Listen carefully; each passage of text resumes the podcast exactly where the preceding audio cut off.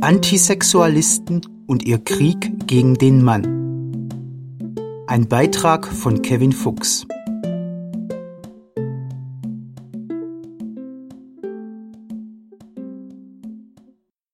In der westlichen Welt geht eine neue Mode um.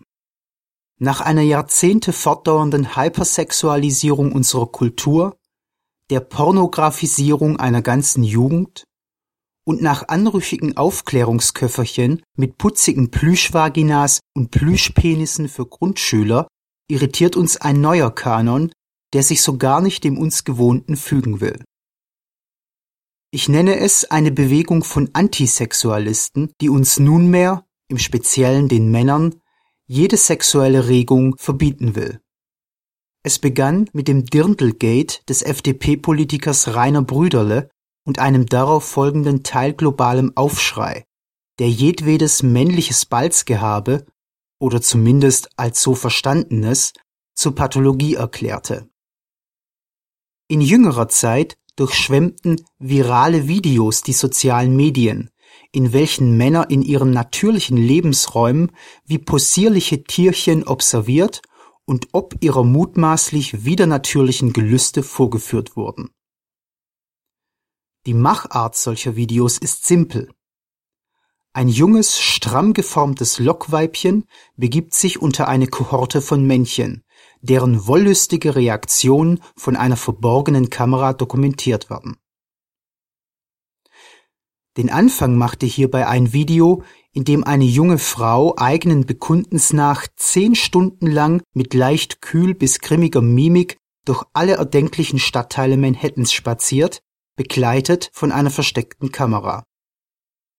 Das Video selbst ist selbstredend keine zehn Stunden lang und die Szenerie gehört offenbar beinahe ausschließlich zum problematischen Stadtteil Harlem.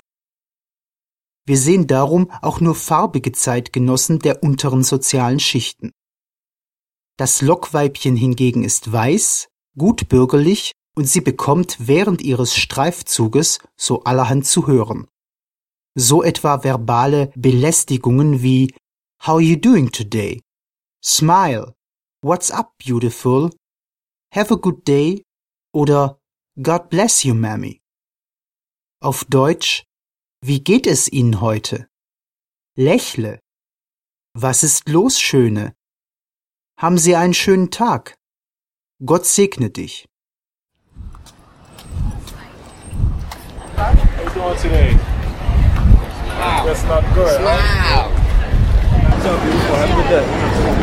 Hey, what's up, girl? How you doing? Somebody's acknowledging you. They're beautiful. She said thank you.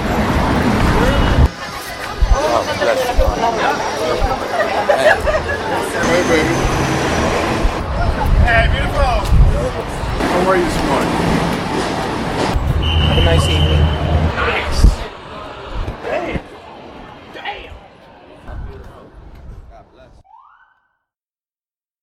Am Ende dieses Videos steht sodann die Botschaft, dass Frauen wohl nirgends vor Anmache und Belästigung sicher seien. Das mag gemäß dem Video zutreffen. Zumindest sofern man als weiße, gut situierte Frau durch Harlem wandert und sich durch ein How you doing today, Smile, Have a good day oder God bless you in der eigenen Schutz- und Komfortzone bedroht fühlt. Seines latenten Rassismus ungeachtet erfreute sich der Clip innerhalb kürzester Zeit großer Beliebtheit und zeugte allerlei Nachahmerinnen. Einer dieser Abkömmlinge war die deutsche Boulevard-Illustrierte Stern, die ebenso eine ihrer weiblichen Lockvögel auf den Catwalk schickte. Das Sternfazit Deutsche Männer sind weniger direkt. Anstelle verbaler Anmache dominiert hier eher das beiläufige Beglotzen und Beschielen des wippenden weiblichen Hinterteils. Der Stern konfrontiert uns sodann mit der Frage, wo denn nun die Grenze zwischen Interesse und Belästigung zu ziehen sei. So suggestiv diese Frage vom Stern auch vorgetragen und so unterschwellig tendenziös ihre Beantwortung auch vorweggenommen wurde, so tiefschürfend ist diese Frage denn auch, und wir wollen hier an Ort und Stelle versuchen, sie zu beantworten.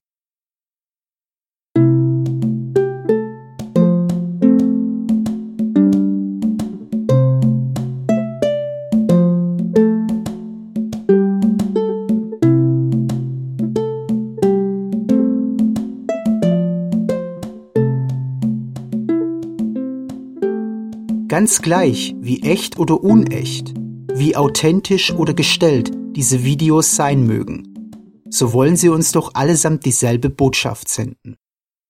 Der Mann ist schlecht, bar jeder Triebkontrolle und er bedarf gründlicher Erziehung. Nun tut sich aber ein bedeutender Unterschied auf, betrachtet man zunächst das Manhattan-Video und schließlich das Sternexperiment. Ersteres, das Manhattan-Video, bezeugt verbal und somit bewusst Geäußertes. Zweiteres, das Sternexperiment, erzählt uns von Blicken, von vermeintlichem Interesse. Erstgenanntes ist sozial, das zweite biologisch determiniertes Verhalten. Flapsige und anzügliche Sprüche, ein banales Smile oder Have a nice day kann man sich zur Gewohnheit machen oder auch nicht. Der Verstandesapparat befindet darüber, ob es geäußert wird oder ob sich Enthaltung geziemt.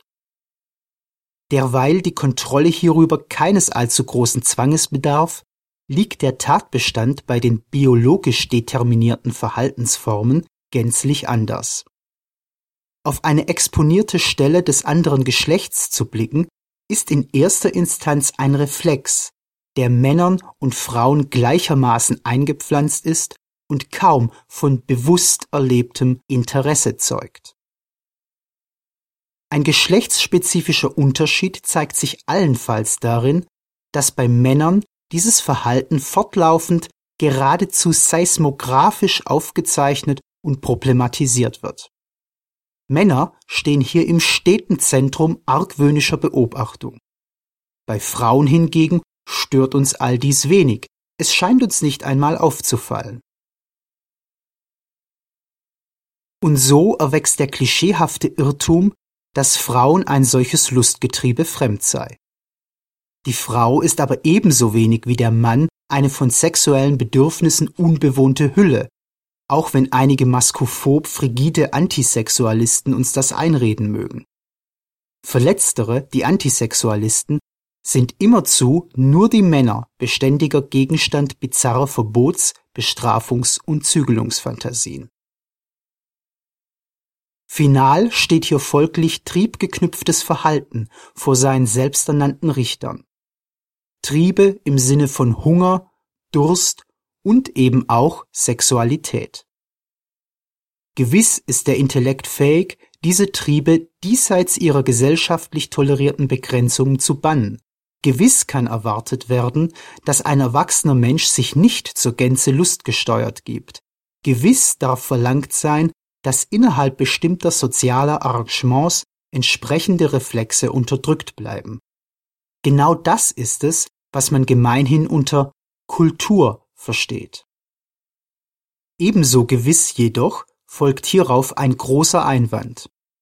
Da Triebe nämlich einer somatischen Quelle entfließen, lässt sich ihr psychisches Aufdrängen stets nur zeitweilig und niemals dauerhaft unterbinden.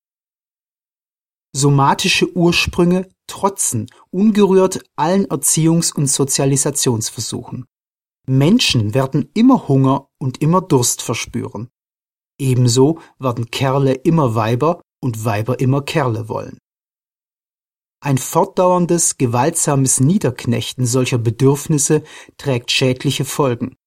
Insbesondere dann, wenn dies mit implizierten Schuldgefühlen und einem Bestrafungskult einhergeht, wie es unterschwellig im Kontext dieser Männer sind Schweineleier fortdauernd geschieht. Im Ergebnis folgt früher oder später das, was wir gemäß Sigmund Freud eine Neurose nennen. Ein unbewusster innerer Konflikt zwischen natürlichem Verlangen und einem fremdgeformten, selbstkasteienden Verstand. Am dystopischen Ende dieses Gedankenganges steht der seelisch verkorkste Mann mit konfliktüberladener Sexualität. Was misandrischen Antisexualisten vermutlich wohlig vielverheißend in den Ohren klingelt und ihnen ein suffisantes Grinsen ins Gesicht malt, sollte indessen jedem normalen Menschen bange machen. Denn zum Lieben und Liebe machen gehören unausweichlich immer noch zwei. mindestens.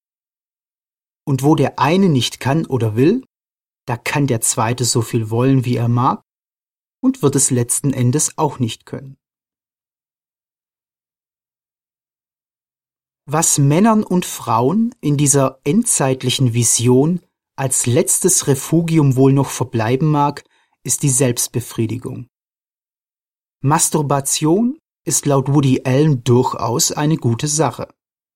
Man hat nämlich Sex mit jemandem, den man auch wirklich liebt. So Woody Allen. Allerdings sind auf diesem Gebiete die Männer den Frauen womöglich voraus denn schließlich stehen ihnen Huren und eine weltumspannende Pornoindustrie zur Verfügung. Ein Heimspiel für die Männer, sozusagen. Frauen hingegen müssen sich ob ihres libidinösen Wohlergehens womöglich auf sorgenvollere Tage einstellen. Zumindest droht dies, wenn man pessimistisch den Sieg der Antisexualisten vorausnimmt und Männern künftig jeder Blick jedes mehr oder weniger verstohlene Schielen oder jede anderweitig sexuell konnotierte Regung versagt und gestraft wird. Den Antisexualisten geht es nämlich mitnichten um den Schutz irgendwelcher Frauen vor irgendwelchen irgendwie gearteten Belästigungen. Das Allermeiste ist nicht mehr und nicht weniger als die giftige Frucht moralinsaurer Selbsterhöhung, die Stilisierung des Mannes zum dauergeilen, defektgetriebenen Perversling ist dabei nur ein Mittel narzisstischer Befriedigung. Wo immer auch die Motivation der Antisexualisten zu verorten ist, sie schaffen ein Klima, in welchem Männer sich stets schuldig glauben sollen, ganz gleich, was sie tun oder unterlassen.